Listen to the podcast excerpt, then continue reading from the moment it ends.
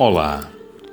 Na nossa reflexão de hoje, eu queria falar para vocês sobre uma leitura tirada de Provérbios, no seu capítulo 6, versículos 6 a 11. Ele vai nos falar de um dos grandes males que aflige a alma humana: a preguiça, o ato de ser preguiçoso, o ato de ficar na zona de conforto, na absoluta acomodação Quantos perdem-se pela vida a reclamar, a reclamar, a desejar ter as coisas, mas não move sequer uma palha.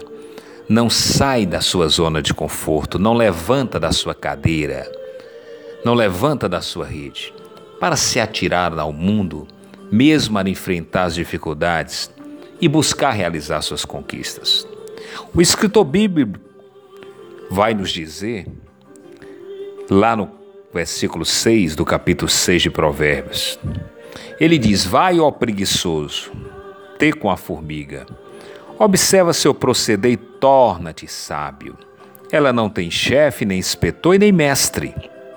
Prepara no verão sua provisão, apanha no tempo da ceifa sua comida.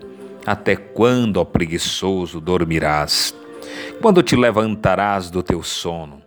Um pouco para dormir, outro pouco para dormitar, outro pouco para cruzar as mãos no seu leito.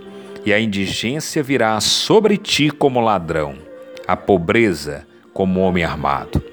Portanto, o escritor bíblico nos deixa muito claro que a preguiça ela é abominável. A preguiça é um pecado capital. A preguiça tira do homem a força para o trabalho, para ganhar o pão com dignidade. Tira do homem a capacidade de criação, de inovação, de transformar a realidade. Nós somos todos filhos e filhas de Deus e temos uma missão no mundo. A nossa maneira, contribuímos para o mundo melhor, através do exercício do nosso trabalho, da nossa labuta diária. Quantas e quantas pessoas se perdem zombando de si mesmo, se perdem reclamando da vida que nunca conseguiram absolutamente nada. Mas quantas delas de fato fizeram por onde? Fizeram a escolha certa, estudaram, se dedicaram, tiveram perseverança, se atiraram no escuridão, com a busca de que aquele ato, a sua seu planejamento pudessem redundar em um resultado positivo para si mesmo.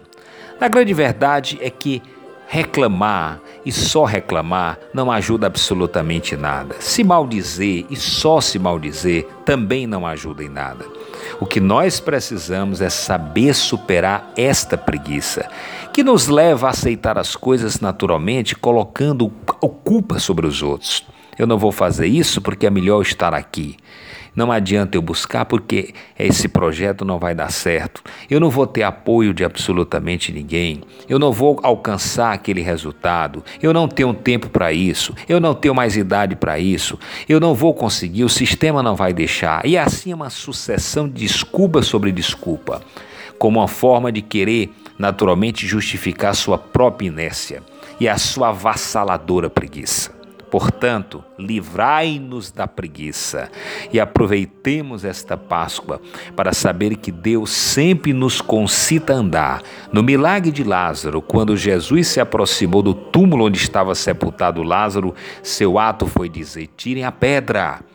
E como eu dizia já em outro áudio para vocês, o tirem a pedra de Jesus é em outras palavras, significa: faça sua parte que eu vou fazer a minha. Portanto, se você quer fazer da sua vida algo diferente, frutífero e guardá-la com muito carinho, protegê-la e acima de tudo, poder vivenciar essa experiência terrena de uma maneira favorável, satisfatória, com muito sucesso, saiba que você precisa levantar-se da cadeira, arrancar do peito essa preguiça e se atirar no mundo como uma criança que sonha com as possibilidades.